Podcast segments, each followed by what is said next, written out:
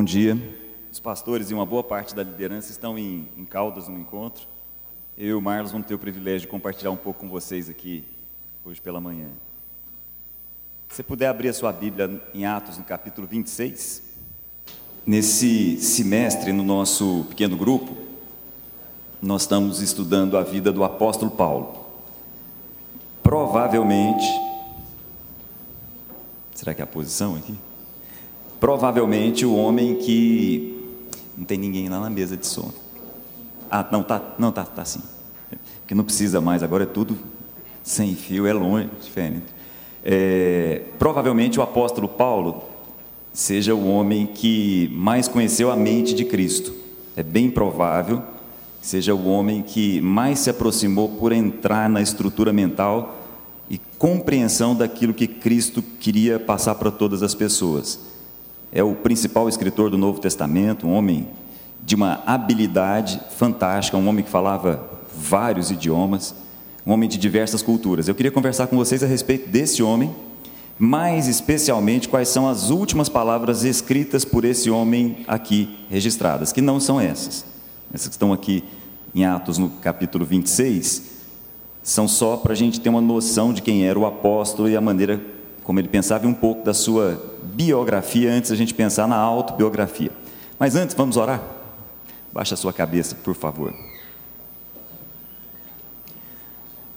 Deus amado, em nome do Senhor Jesus, que o Teu Espírito Santo esteja entre nós, nos sintonizando com a Tua palavra, que é viva, nos sintonizando com o Teu Espírito que está entre nós, de forma que nós possamos aprender aquilo que o Senhor tem para nos ensinar, aquilo que o Senhor tem para transformar. Em nome de Jesus.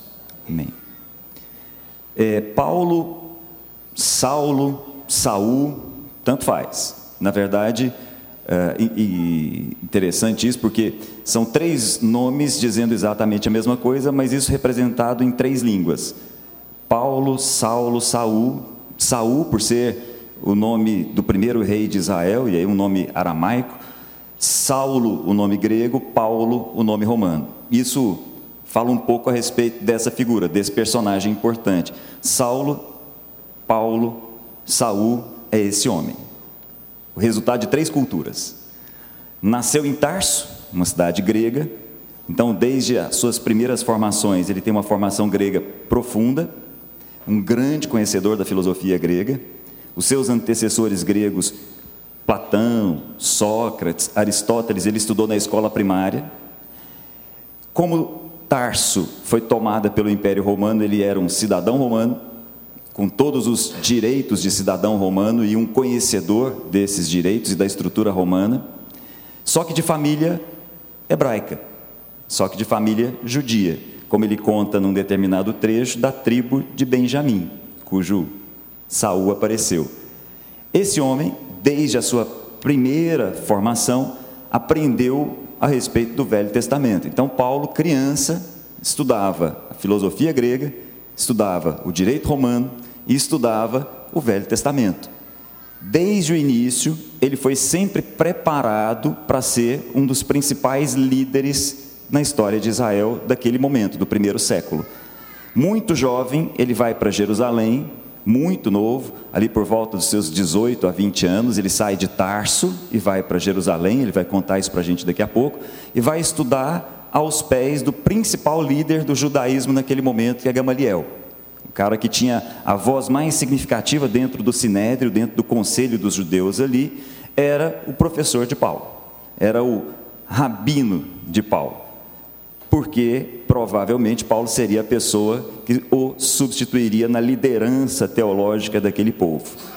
Só que, enquanto Paulo vem desenvolvendo a vida dele, vem trabalhando a vida dele, vem sendo trabalhado para ser esse líder dentro da cultura de Israel, sem saber numa outra parte, bem longe de Jerusalém, bem afastado de Jerusalém, numa parte pobre, de onde ninguém podia imaginar que nada de bom surgisse, tinha um outro rabi, tinha um outro rabino, tinha um outro mestre, que as pessoas não sabiam, mas era muito superior no ensino em relação a Gamaliel.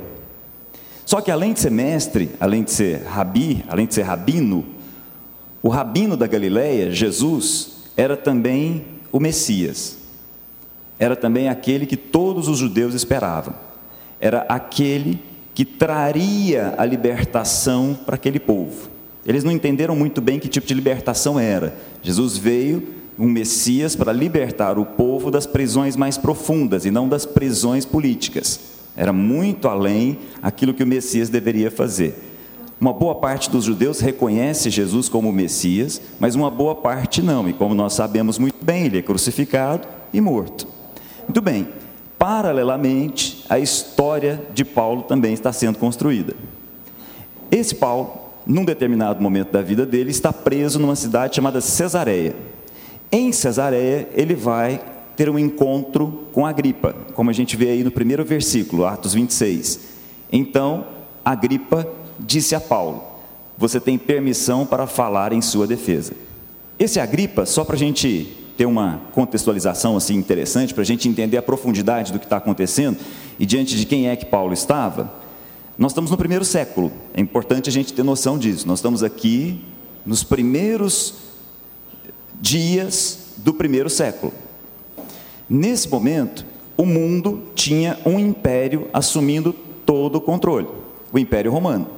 E o Império Romano era diferente dos impérios até aquele momento. Em geral, os impérios vinham como o Império Assírio, o Império Babilônico, até o Império Grego com Alexandre os impérios vinham e avassalavam todos os lugares, iam passando como um rolo compressor. O Império Romano era mais inteligente. O Império Romano chegava, por exemplo, na Palestina e falava assim: muito bem, vocês têm um rei aí, né? Herodes, Herodes Agripa, vocês têm um rei, né? Que tal se vocês continuarem com a vida de vocês do mesmo jeito? Com o rei de vocês, com as cerimônias de vocês, com a religião de vocês, com os deuses de vocês, ou seja, continuem a vida de vocês do jeito que vocês quiserem. Só entendam que tem um rei acima e todos os meses a gente vem aqui para colher o tributo, a gente vem aqui para colher as taxas. Essa era uma, uma pergunta boa para se fazer para uma nação com o império todo do lado de fora, né? Então, os exércitos todos do lado de fora, e aí? Invade ou não invade? Então, o Império Romano, na maior parte das vezes, de maneira muito inteligente, não teve que ir à guerra. Ele simplesmente fazia todos os reis de súditos, ele fazia todos os reis de vassalos. Era o caso da Judéia, era o caso da Palestina. Agripa, ou Herodes Agripa, era o rei dos judeus. Ele era, só para que você entenda, ele era é, sobrinho, interessante isso, do Herodes que tinha mandado matar João Batista. Era filho do Herodes Agripa, pai, que tinha mandado matar Tiago. Era neto de Herodes o Grande, que tinha mandado matar todas aquelas crianças quando Jesus nasceu. Então, mandar matar para esse povo aqui era coisa simples, e era diante desse homem que Paulo se encontrava. Os judeus começaram a cercar a vida de Paulo para matá-lo, só que os judeus não podiam matar sem a autorização do Império Romano. Então era importante a autorização do Império Romano, era importante passar por esse processo aqui, porque Paulo, Saulo, Saul era romano, entre outras coisas. Aí, versículo 2 diz assim: Rei Agripa, Paulo falando, considero-me feliz por poder estar hoje em tua presença, para fazer a minha defesa contra todas as acusações dos judeus, especialmente porque estás bem familiarizado. Agripa era judeu. Estás familiarizado com todos os costumes e controvérsias deles. Portanto, peço que me ouças pacientemente. Então, olha para mim aqui um segundinho. Olha o que está acontecendo. Paulo está diante do rei Agripa, diante de uma série de judeus que querem a morte dele. Ele fala: Olha, eu sei que o seu histórico é de matar, seu histórico é de matar gente. Mas me escuta pacientemente, eu quero te contar algumas coisas. E aí ele começa, versículo 4. Todos os judeus sabem como tenho vivido desde pequeno, tanto em minha terra natal, lá atrás, Tarso, como em Jerusalém. Eles me conhecem há muito tempo e podem testemunhar, se quiserem, que como fariseu vivi de acordo com a seita mais severa da nossa religião. Então, deixa eu fazer uma pausa aqui. Olha só. Rei Agripa, os judeus me conhecem muito bem, desde a minha infância. Desde a época que eu estava lá em Tarso. Desde a época que eu tinha todo o desenvolvimento para estar nesse lugar aqui, na verdade, ocupando o lugar dos rabinos. Eles sabem muito bem disso. Sabem, inclusive, Agripa, que eu, enquanto judeu, enquanto ligado ao povo judeu, era um dos separados, era um dos fariseus, era um daqueles que, dentro da nossa religião, estava entre os mais zelosos. Eu me aplicava a isso. Esse era o meu principal objetivo de vida até que as coisas começaram a mudar. Olha só o que, ele conta. Versículo 6: Agora estou sendo julgado por causa da minha esperança no Deus que prometeu aos nossos antepassados. Desculpa, no que Deus prometeu aos nossos antepassados. Versículo 7. Esta é a promessa que as nossas doze tribos esperam que se cumpra, cultuando a Deus com fervor dia e noite. É por causa dessa esperança, ó Rei, que estou sendo acusado pelos judeus, porque os senhores acham impossível que Deus ressuscite os mortos. Olha só, Agripa, eu tenho uma nova esperança. Alguma coisa aconteceu na minha vida. Era para eu estar no mesmo caminho desses que agora querem me matar.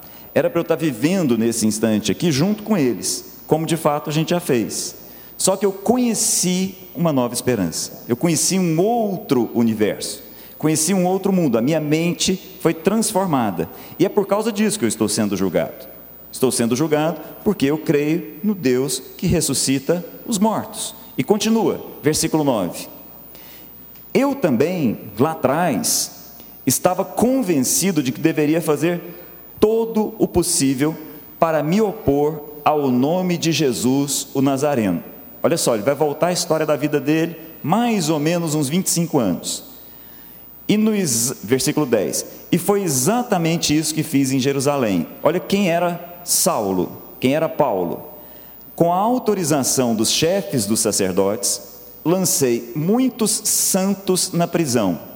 E quando eles eram condenados à morte, eu dava o meu voto contra eles. Muitas vezes ia de uma sinagoga para outra a fim de castigá-los e tentava forçá-los a blasfemar. Em minha fúria contra eles, cheguei a ir às cidades estrangeiras para persegui-los. Olha só o que ele está contando para a gente. Quando eu ouvi essa história do Jesus lá de Nazaré, eu entendi que isso era uma heresia, era uma disfunção dentro do judaísmo. O meu conhecimento teológico, meu conhecimento da lei de Moisés, dos profetas, me fazia enxergar essa turma que entendeu o seguinte: esse povo é um bando de louco. Que história é essa de que esse Jesus, o Nazareno, é o Messias? E em sendo um desvirtuar da nossa fé, nós vamos dar um jeito de resolver esse assunto. E aí eu obtive, Paulo falando, eu obtive, como cidadão romano, cartas para poder prender, para poder matar, e inclusive para torturar, como ele diz aí, eu castigava e tentava fazê-los, tentava forçá-los a blasfemar. O que Paulo fazia era, pega a turma e fala, nega que Jesus é o Messias. Se você negar, você está solto. Era isso que Paulo fazia. Não foi só a morte de Estevão que Paulo fez parte, ele fez parte de muitas outras mortes. Esse era Paulo. A expressão do texto grego aqui é muito interessante. A expressão do texto grego diz que Paulo era como um animal feroz. Essa é a expressão grega que traduz Paulo nesse intervalo aqui. Um animal feroz à caça. Então, Paulo era esse animal que, ao entender que o judaísmo estava sendo prejudicado, saiu à caça. Só que Olha que coisa rica, como a gente vai perceber. Nesse processo de perseguir os da sua família, nesse processo de torturar os da sua casa, nesse processo de votar pela morte dos seus irmãos, pessoas que ele conhecia bem, a consciência de Paulo a todo instante sofria uma alfinetada. A expressão do texto é a seguinte: a mente de Paulo sofria um alfinetar. E o que Paulo estava tentando fazer era se mexer, recalcitrar com essas alfinetadas, com os aguilhões. Porque todas as vezes em que ele torturava uma pessoa, tentando fazer com que essa pessoa dissesse Jesus não é o Cristo, e a pessoa não fazia isso, fala, então vou te matar. Pode matar, porque Jesus ressuscitou e Jesus é o Cristo. pode me matar. Toda vez era uma alfinetada na mente de Paulo, na consciência de Paulo. Teoria de Paulo não batia com a prática que ele estava vendo nos irmãos dele. Os irmãos dele não tinham dúvida: Jesus era o Cristo, Jesus era o Messias e Jesus tinha ressuscitado. Mas Paulo continua e continua esse trabalho. Acompanha comigo lá no versículo 12 indo de sinagoga em sinagoga, e como ele diz, indo até as cidades estrangeiras. Versículo 12. Numa dessas viagens, eu estava indo para Damasco, com autorização e permissão dos chefes dos sacerdotes. Por volta do meio-dia, ó rei, lembra que ele está batendo um papo com a gripa. Por volta do meio-dia, ó rei, estando eu a caminho, vi uma luz do céu, mais resplandecente que o sol, brilhando ao meu redor e ao redor dos que iam comigo. Todos caímos por terra. Então ouvi uma voz que me dizia em aramaico: Saulo, Saulo. Aramaico, Saulo, por que você está me perseguindo? Resistir ao aguilhão só lhe trará dor.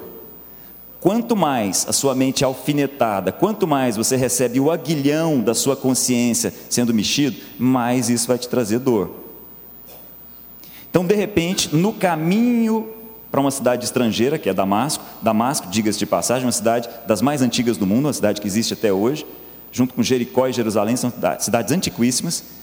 No caminho para Damasco, uma luz bem forte brilha e uma voz do alto: Saulo, Saulo, por que me persegues? Ele cai e para. Como ele diz, versículo 15: Quem és tu, Senhor? E a resposta: Sou eu, sou Jesus, a quem você está perseguindo. Desse dia em diante, Paulo deixa de ser perseguidor e passa a ser seguidor.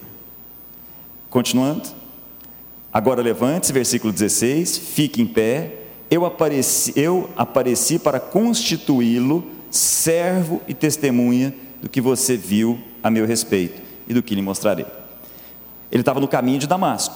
Ele chega em Damasco, passa ali alguns dias, e aí ele tem que reestruturar a mente dele.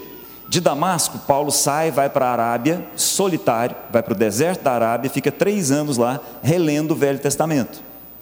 A estrutura mental de Paulo precisava se reorganizar.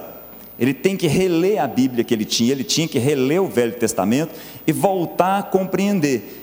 Na cabeça dele, uma conta não fechava. Como é que um Messias pode ir para a cruz? Então ele teve que entender que o Messias era também um servo sofredor. O Messias seria aquele que também assumiria a maldição de todos nós. Ele teve que reler o Velho Testamento de ponta a ponta só. Ele conta em outros textos que ele recebe muita revelação de Deus vivendo esse período só, na releitura do Velho Testamento. Por três anos ele desaparece, totalmente solitário. Volta para a própria cidade de Damasco e começa a pregar o Evangelho. Só quando ele volta, três anos depois, é difícil para a gente entender isso, mas quando ele volta, é como se ele tivesse desertado da sua fé. Um amigo nosso esses dias usou uma expressão que eu achei muito legal. É como se nos dias de hoje o próprio Osama Bin Laden vivo aparecesse na televisão e dissesse assim: "Eu sou cristão a partir de hoje". Vocês imaginam como é que seria para o Estado Islâmico uma cena como essa? Ele do, no outro dia ele passaria a ser perseguido. Era o que estava acontecendo aqui com Paulo. Paulo passa de perseguidor a perseguido, começa a ser perseguido por todos aqueles dos quais ele fazia parte, e começa a ser perseguido furiosamente. Nesse momento, alguns dos judeus, isso é muito interessante, um grupo de judeus, 40 judeus, decidem o seguinte: eu vou parar de comer agora, e só vou voltar a comer no dia que eu conseguir matar Paulo. Isso em Damasco ele consegue fugir, a cidade é fechada, ele consegue fugir dessa cidade por um cesto que vai do lado de fora do, dos muros da cidade, era uma cidade murada, desce, o cesto cai no chão, ele sai correndo, vai para Jerusalém, passa 15 dias com Pedro e com Tiago, que eram os que estavam ali em Jerusalém, mas o lugar dele também não era Jerusalém, porque em Jerusalém ele era extremamente conhecido, inclusive do próprio Gamaliel e da turma toda, não dá para ele ficar muito tempo ali. De Jerusalém, ele some e volta para Tarso, a cidade natal, e fica lá sete anos. Fica lá, relendo, aprendendo, pregando, tendo a sua mente reorganizada. E enquanto isso, o evangelho se expande naquele mundo todo. Enquanto isso, Pedro, João, Tiago começam a fazer todo um trabalho, Barnabé e um monte de outras pessoas começam a fazer um trabalho e muitas pessoas começam a conhecer o Evangelho. De repente explode um avivamento numa cidade, Antioquia. Essa cidade é uma cidade importante que a gente faça um comentário. Até aquele momento, nós temos o Evangelho se aprofundando dentro da cultura judaica. Quando o Evangelho chega em Antioquia, nós temos de maneira significativa o Evangelho alcançando, alcançando, nesse, nesse exato instante, o universo daqueles que não eram judeus, o universo daqueles que, como nós chamamos hoje, eram gentios. A cidade de Antioquia passa a ser o quartel. Obrigado.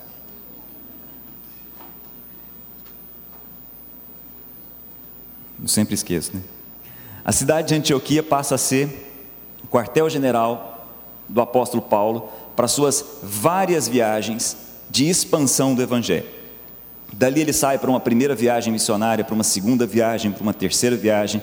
Graças a Paulo, nós temos o evangelho chegando no mundo ocidental. É Paulo que traz o evangelho para esse nosso universo ocidental. E ele passa anos, anos e anos a fio, levando o evangelho para inúmeras cidades, escrevendo cartas, evangelizando pessoas, construindo relações, anos e anos. Mas num determinado momento, e os judeus sempre atrás, o tempo todo atrás deles. Num determinado momento, ele é preso pelos judeus, acusado de um herege dentro do judaísmo, e é esse o texto que a gente acabou de ler. Ele é preso na cidade de Cesareia. De Cesareia, como cidadão romano, ele é levado para Roma. Em Roma, ele vive uma prisão, vamos dizer assim, um tanto quanto privilegiada. Em Roma, ele vive uma primeira prisão onde ele tem uma casa alugada. Como era uma casa alugada e guardada pelo Império Romano, os judeus não podiam colocar o dedo nele. Em função disso, era um lugar em que ele podia trabalhar a igreja em Roma. A igreja que ele tinha escrito a carta aos romanos, ele podia trabalhar ali. Ele não conhecia aquela turma, como ele chega em Roma, ele começa a ter relação com a igreja, começa a falar, e ele recebia muitas pessoas em casa, nessa casa alugada, nessa prisão domiciliar. Dessa prisão ele sai, e é assim que a gente termina o livro de Atos. Dessa prisão ele sai e volta a evangelizar. Inclusive, nesse momento, é bem provável que ele consiga chegar até a Espanha, levando o evangelho. Só que aí, vem um ponto que eu queria conversar com vocês.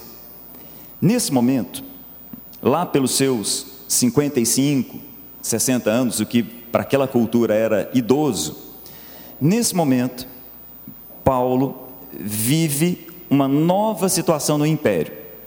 O imperador daquele momento, nesse instante, era Nero, que a gente conhece muito bem a história. Nero tinha uma loucura, uma fixação, uma obsessão por ter uma cidade com o seu nome. Hoje ele tem, né? Nerópolis, né? Está aqui pertinho da gente, né? Está aí, né? É, mas Nero tinha essa obsessão, essa loucura para ter uma cidade com o nome dele, mas tinha um problema, que era Roma. Então dá um jeito de destruir Roma, vamos fazer com que Roma desapareça aqui desse universo. Qual é o jeito de fazer isso? Não dá um jeito de colocar fogo em Roma, aí a gente inventa isso como uma desculpa para construir uma nova cidade. Coloca fogo em Roma. Nero é o arquiteto da, do, do incêndio de Roma.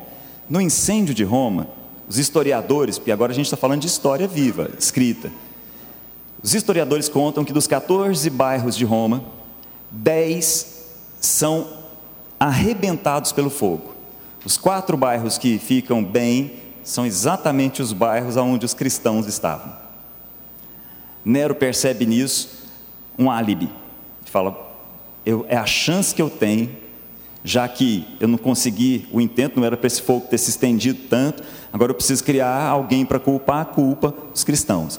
Em função disso, acontece aquele momento na história, como a gente conhece bem, em que os cristãos são jogados dentro dos anfiteatros com feras, cristãos são colocados pendurados em paus e colocado, colocam fogo para iluminar a cidade, já que a rede de iluminação tinha acabado em função do fogo é, cristãos são afogados, enfim, uma série de coisas acontecem, e nesse momento, voltando ao apóstolo Paulo, nesse momento Paulo era o maior líder do cristianismo. E ele passa a ser caçado por Nero e é preso. E ele vai para a sua segunda prisão. Nesse momento eu queria conversar com vocês. Essa introdução é para a gente conversar a respeito de um texto que está lá em 2 Timóteo.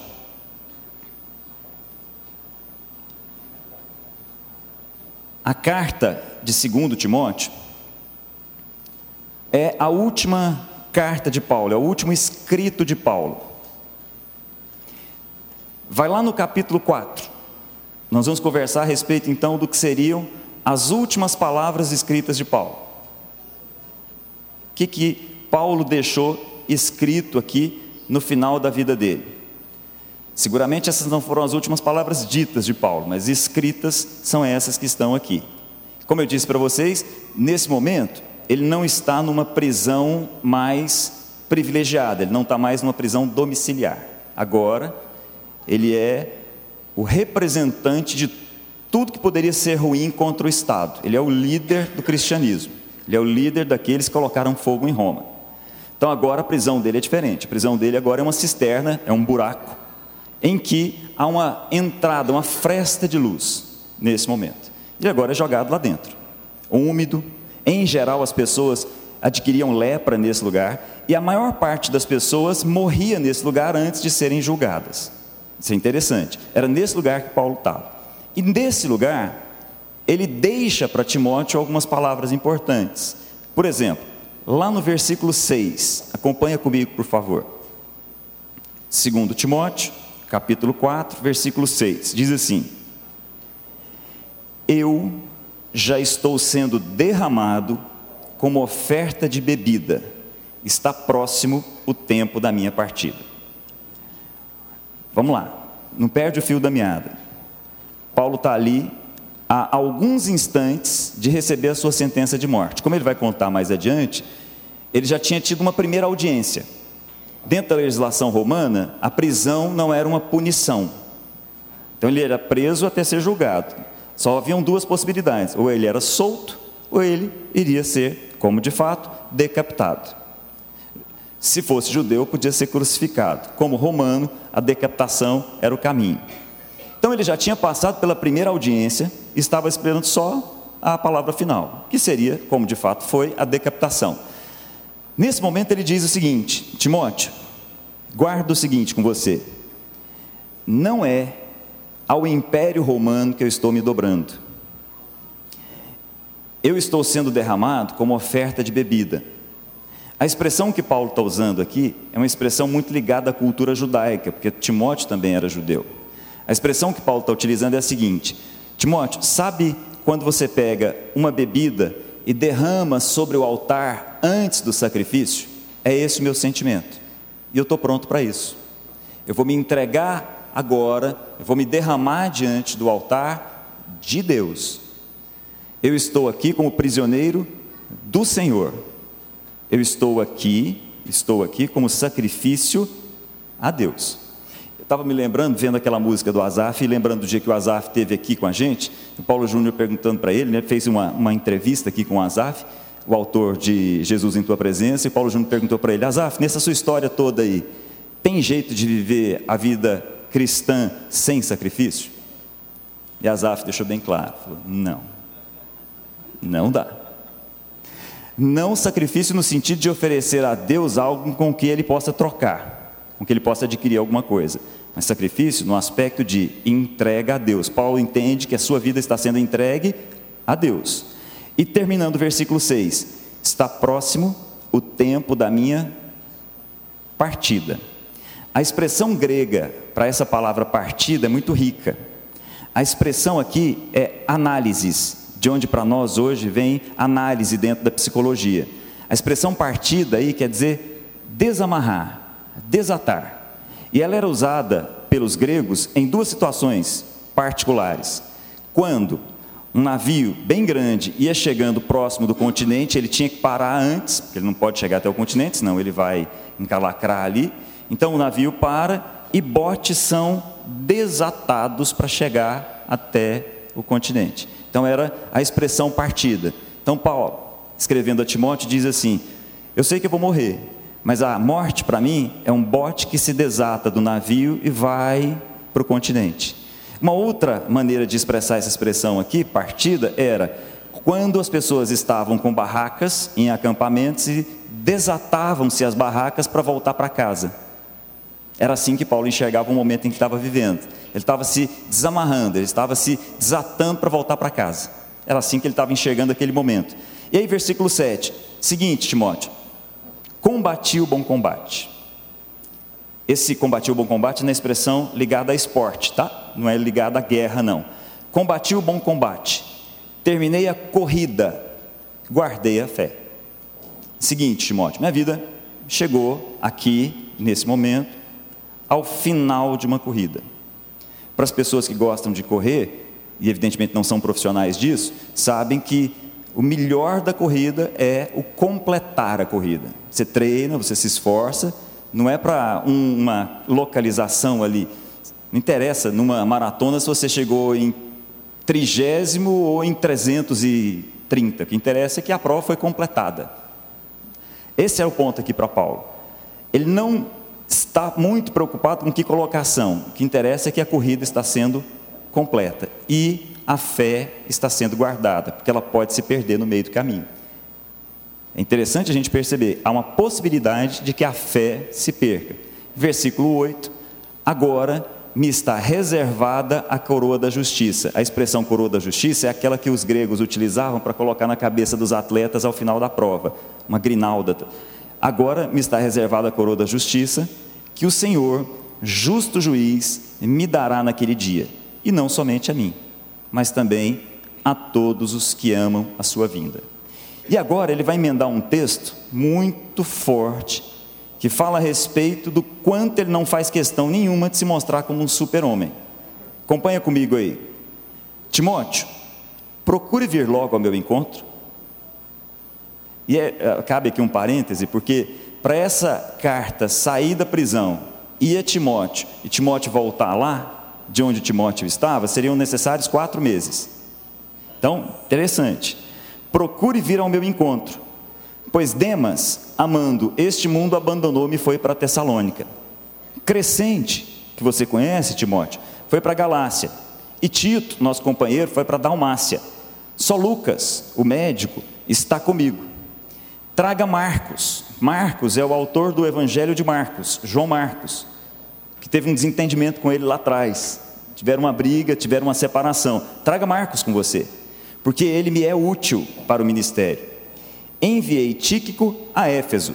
Quando você vier, traga também a capa que deixei na casa de Carpo, em Troade, e os meus livros, especialmente os pergaminhos. Alexandre, o ferreiro, causou-me muitos males. O Senhor lhe dará a retribuição pelo que fez. Previna-se contra ele, porque se opôs fortemente às nossas palavras.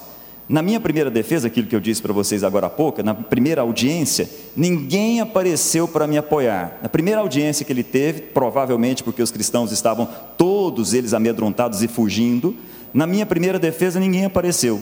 Todos me abandonaram. Que isso não lhe seja cobrado mas o Senhor permaneceu ao meu lado e me deu forças para que por minha mensagem fosse plenamente proclamada e todos os gentios a ouvissem. E eu fui libertado da boca do leão. O Senhor me libertará de toda obra maligna e me deixará salvo para o reino celestial. A Ele seja a glória para sempre. Amém. Saudações a Priscila e Áquila e a casa de Onesíforo Erasto permaneceu em Corinto, mas deixei Trófimo doente em Mileto. Procure vir antes do inverno. Êbulo, Prudente, Lino, Cláudia e todos os irmãos enviam saudações. O Senhor seja com o seu espírito, a graça seja com vocês. Sobre essa parte aqui, o Marlos vai compartilhar com a gente uma. Bom dia com Jesus.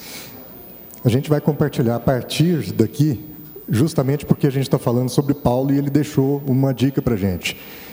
Ele disse lá em Colossenses que o ideal de um culto é que um traga louvores, outros cânticos, outros repartam testemunhos, ações de graças, palavra numa perspectiva e eventualmente uma, a mesma palavra numa outra perspectiva. Então a gente quis fazer essa brincadeira aqui hoje de dividir essa mensagem justamente para ter esse efeito pedagógico de que muitas vezes um texto precisa ser pensado e repensado. Quantos aqui foram abençoados pela forma profunda com que o Cláudio trouxe a mensagem hoje aqui? É, e é exatamente disso que a gente queria é, falar. Quando a gente fala da relação Timóteo e Paulo, né, no primeiro culto eu, eu, eu iniciei contando uma parábola e aí me pediram ali para contá-la mais devagar. É, é, dois amigos estavam viajando e aí, é, no meio do caminho, eles se depararam com um leão.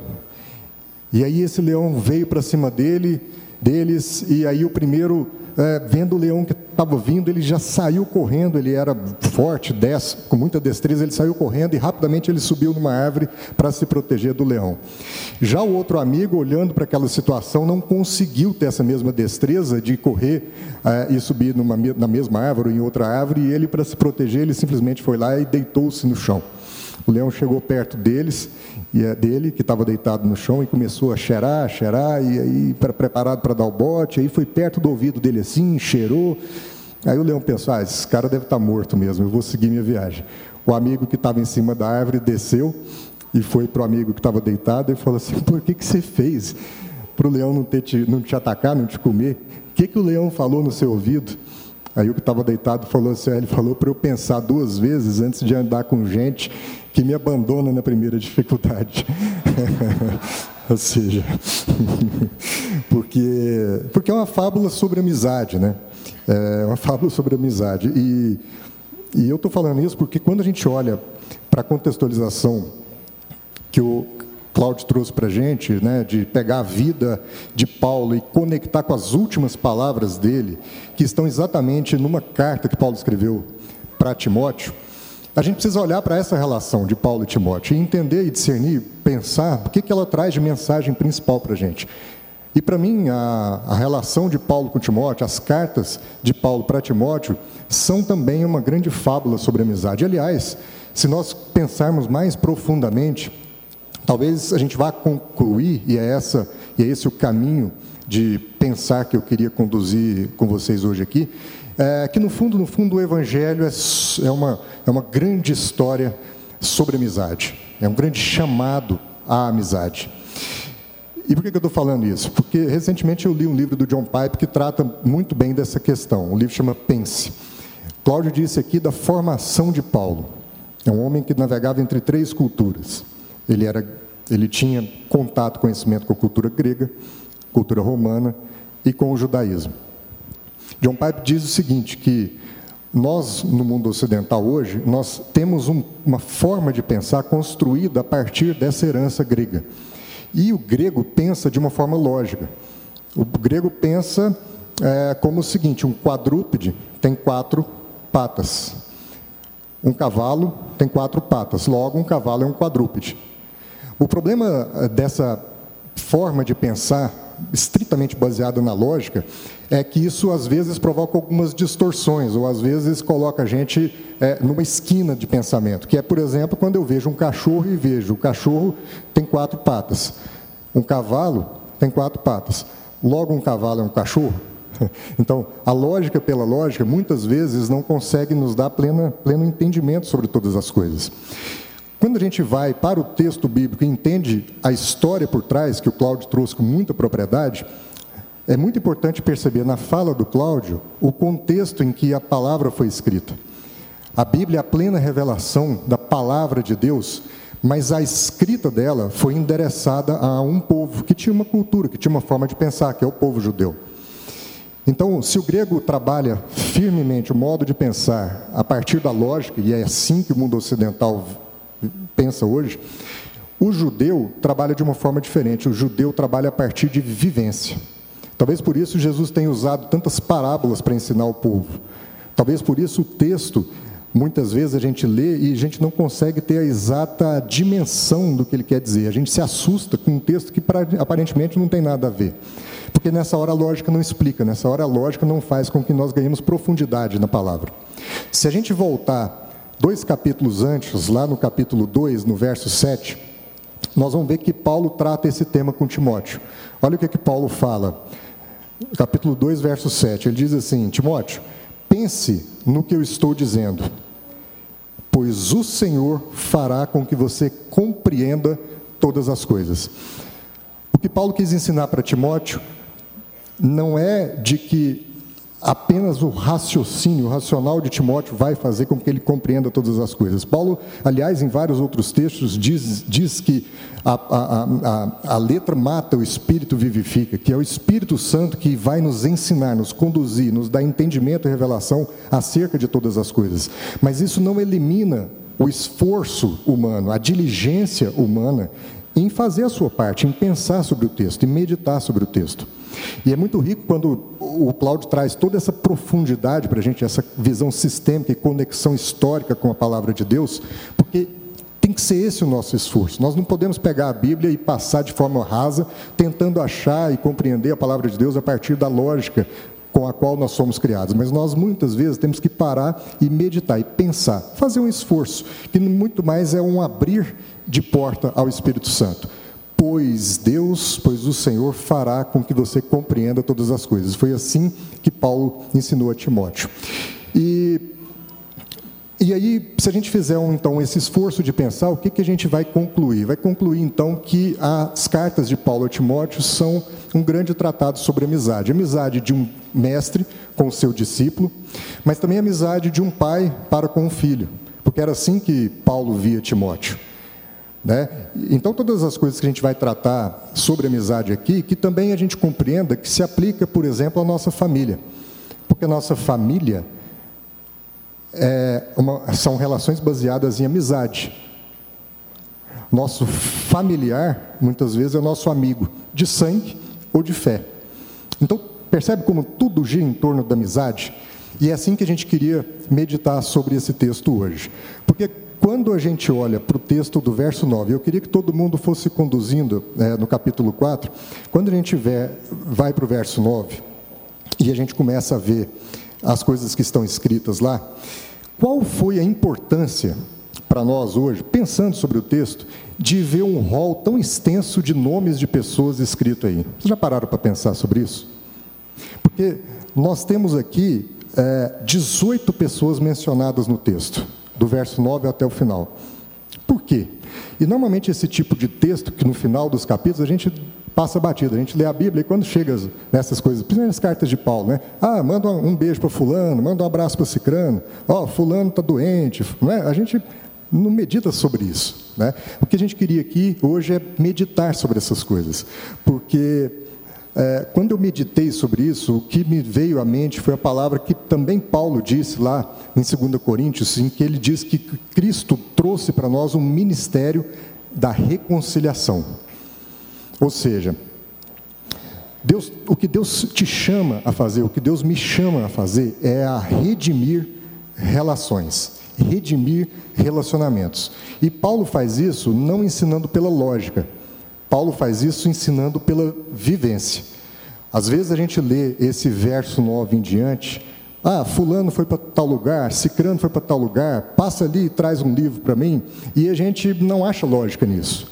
Mas que tal se a gente tentar entrar no contexto do texto e aprender a vivência que Paulo queria passar? É a proposta que eu queria fazer para todos nós hoje. Por que, que ele menciona 18 pessoas aí?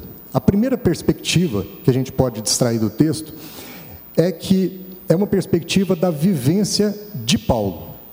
O Cláudio disse que Paulo, nessa segunda prisão, escreveu esse texto num buraco com uma aberturazinha lá em cima. Essa era a pior cadeia que existia. Provavelmente foi uma cadeia também na qual Jesus foi colocado lá na, no julgamento dele. Era um, um, poço, não era assim? Um poço com uma abertura lá em cima. Quem, nós até tivemos em Israel na viagem, né, Marcão? Foi, a gente viu isso lá, né? bem esse contexto. Ou seja, era um momento de extrema dificuldade, de extrema, de extrema crise. E o momento em que o texto diz que Paulo se sentiu abandonado.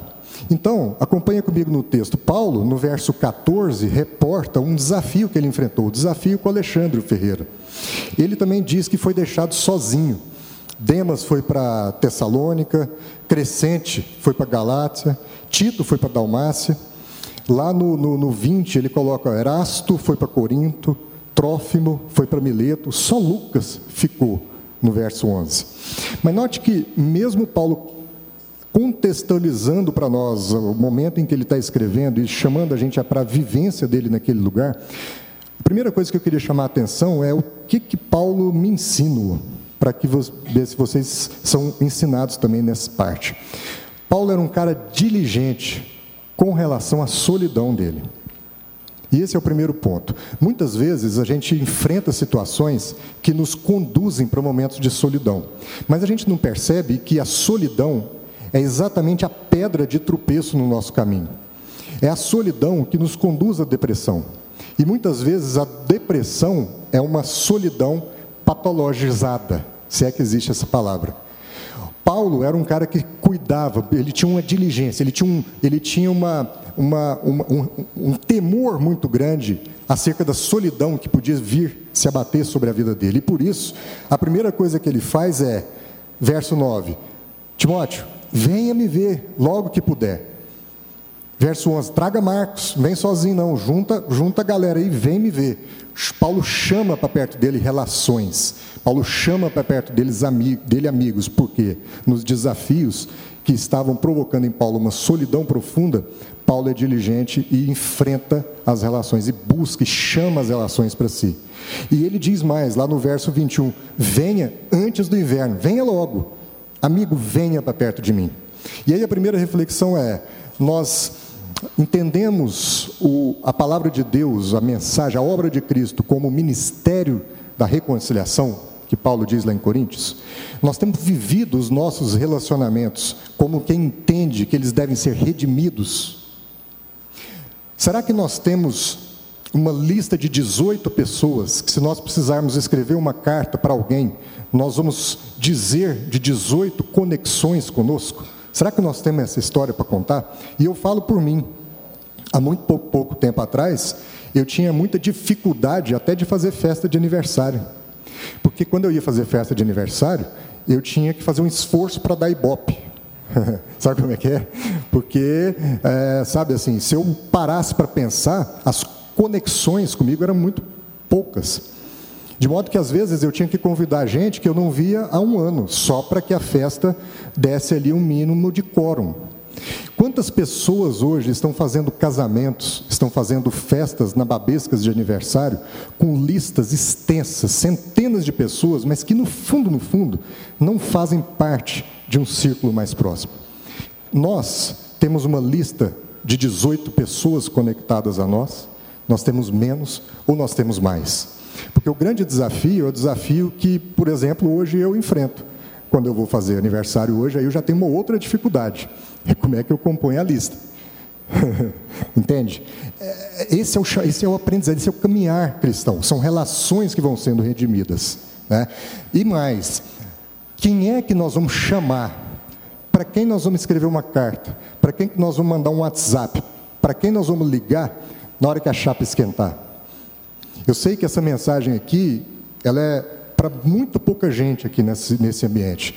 Eu tenho certeza, eu tenho fé de que nessa congregação aqui todo mundo está resolvidaço na área de relacionamento, resolvidaço na área de amizades. Então, garra comigo aqui vamos tentar ministrar, porque pode ser que tenha alguém aqui sofrendo solidão. E para essas pessoas que a gente queria falar nessa manhã.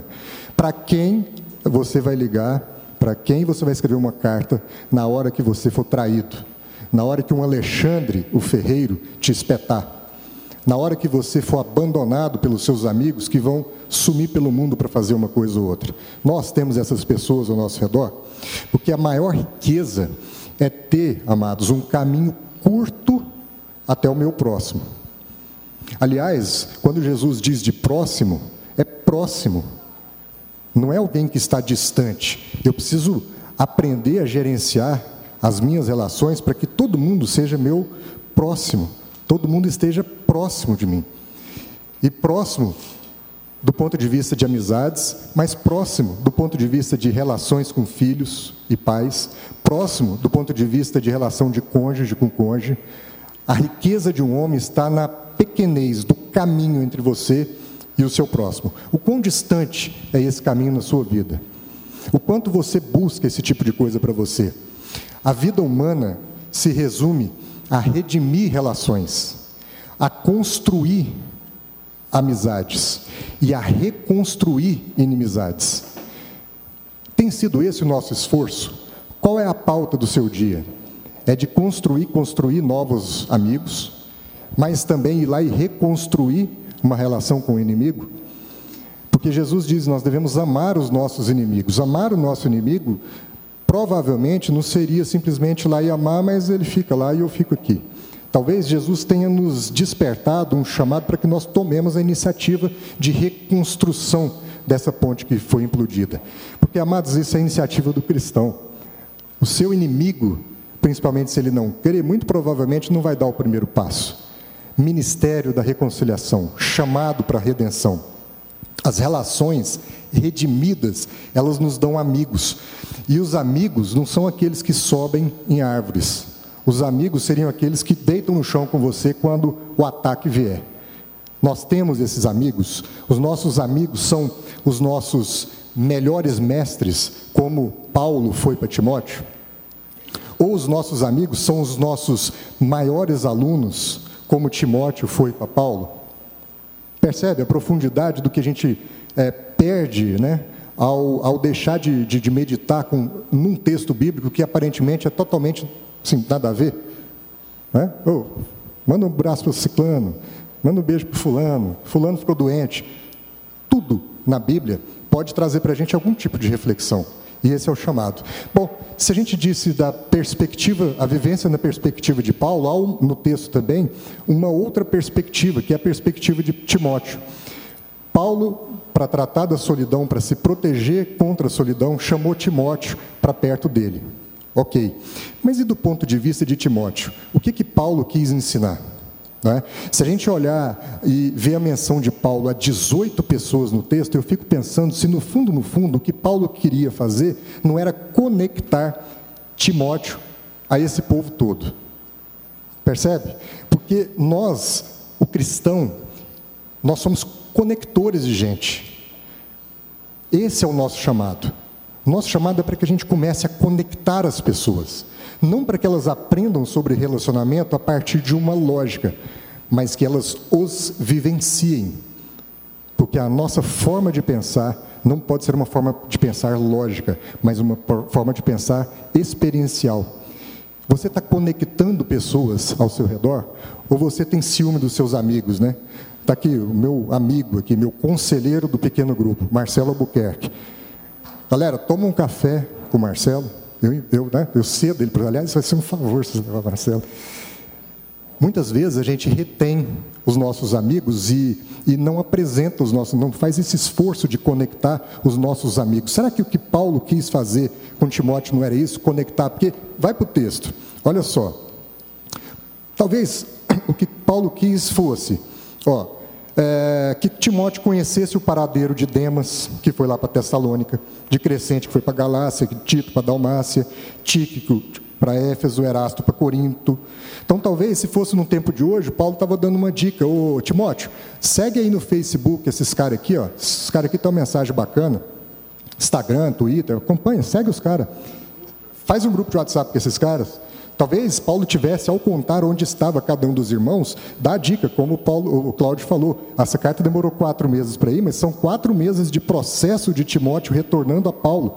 Dava para acontecer um monte de coisa a partir do drive que Paulo deu. Continuando no texto, ó. será que Timóteo, será que Paulo quis de fato que Timóteo simplesmente saísse à procura de Marcos? Porque Marcos, interessante, era um cara, a gente já falou, a gente falou aqui de reconstrução de inimizades. Marcos foi aquele cara que rompeu com Paulo lá atrás. Marcos e Barnabé foram para um lado no ministério, Paulo e Silas para o outro. Quem lembra dessa passagem? Depois, inclusive, recomendam Marcos novamente Paulo dá um fecha na porta dele.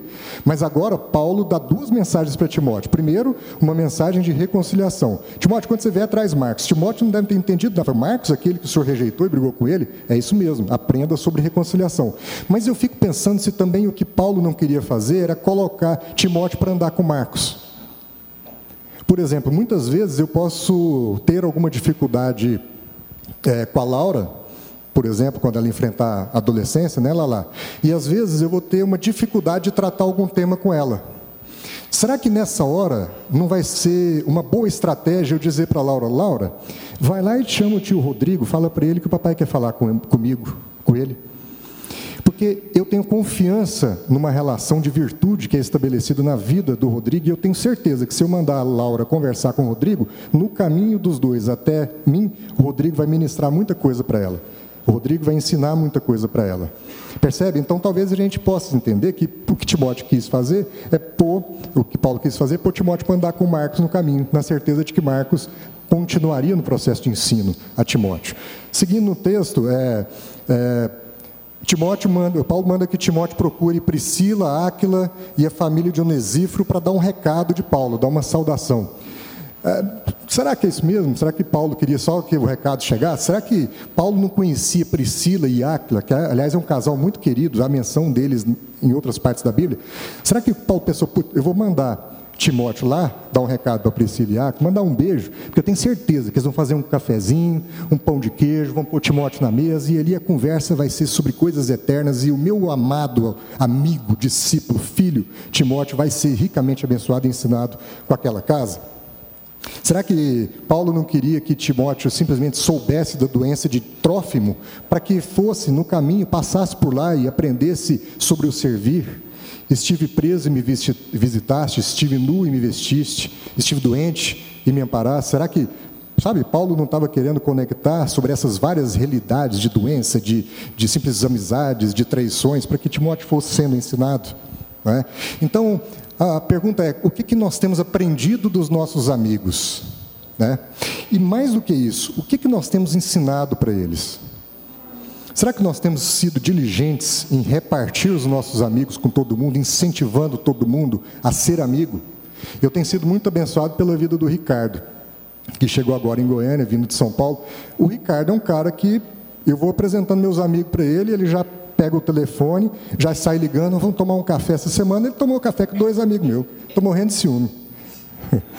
Mas não é.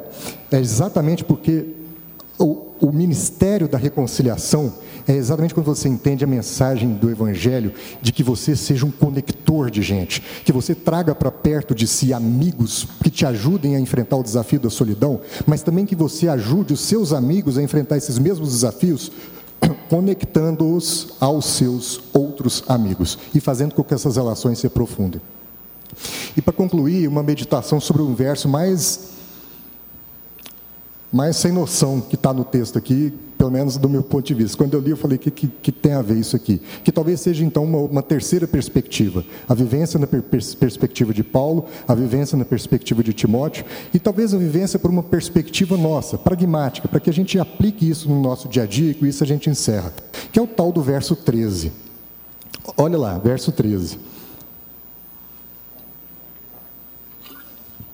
Diz assim: Quando você vier, traga a capa que eu deixei na casa de Carpo.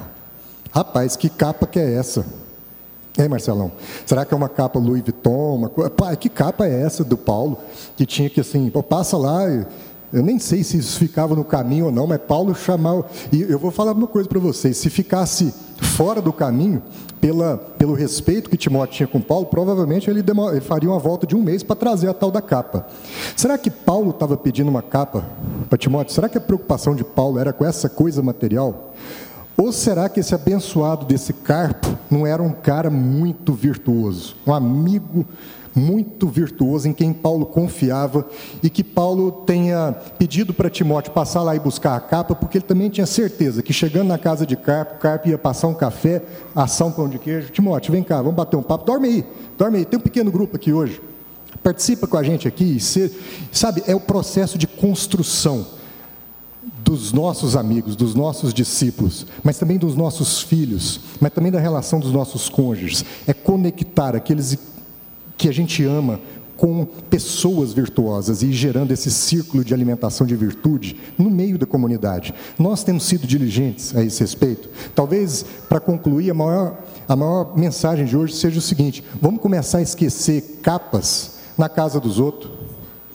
Sabe aquela vasilha de sobremesa que você vai numa visita e deixa lá, esquece aquilo, para depois você mandar um amigo seu buscar.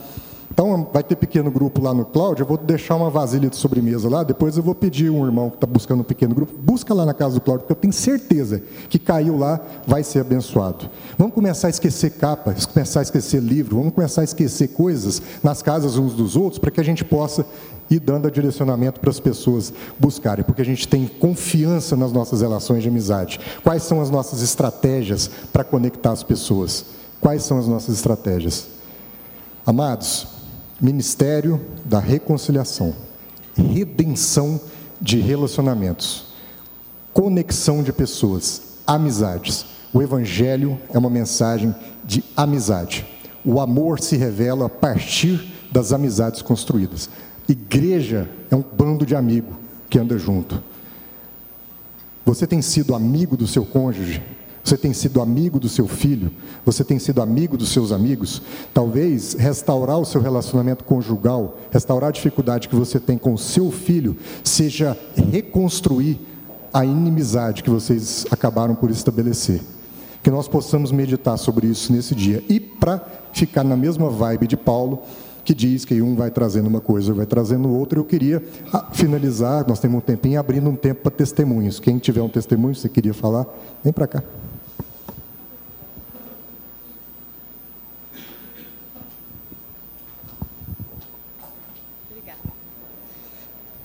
Bom dia.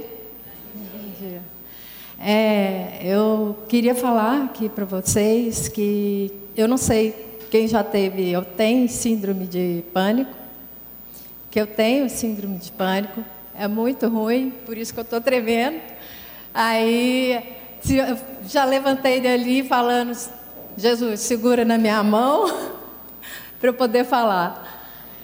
Porque engraçado que na hora que eu falei para o Marlos que eu ia falar da, que eu queria dar o testemunho, é, eu falei, eu pensei justamente nisso, sem nem ter falado com você, eu tinha pensado em desistir da minha família, porque tem um ano e meio que eu estou com síndrome de pânico e depressão. E assim, agora não, agora eu voltei a estudar. Segunda-feira vou entrar na aula de violão e mas assim, minha mãe, minha mãe que atravessa cidades para vir me trazer aqui, é, porque para mim é muito difícil estar falando aqui com vocês. Mas eu queria falar que é, depois que minha filha, até minha filha, começou a falar para mim que ela não acreditava em Jesus, em Deus, isso mexeu muito comigo. Quando ela falou isso para mim, doeu demais. Acho que foi pelo estado que ela me viu. E eu falei: Jesus é um Lorde, Ele está do seu lado. Você só tem que pedir para Ele, segura na minha mão. E quando eu falei para ela isso, eu pedi para ele, segura na minha mão. E aí, é, eu fiquei, eu estou feliz de novo.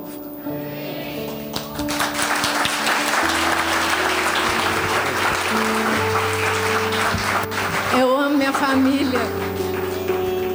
Glória a Deus, glória a Deus por esses testemunhos. A gente tem ouvido tanto sobre isso, né? Sobre depressão, sobre pânico, é, todas essas coisas. Eu creio como quem é, vivencia, né? Também é, depressão por questões biológicas, que uma das maiores ferramentas que Deus colocou na nossa vida para se livrar disso é realmente a amizade.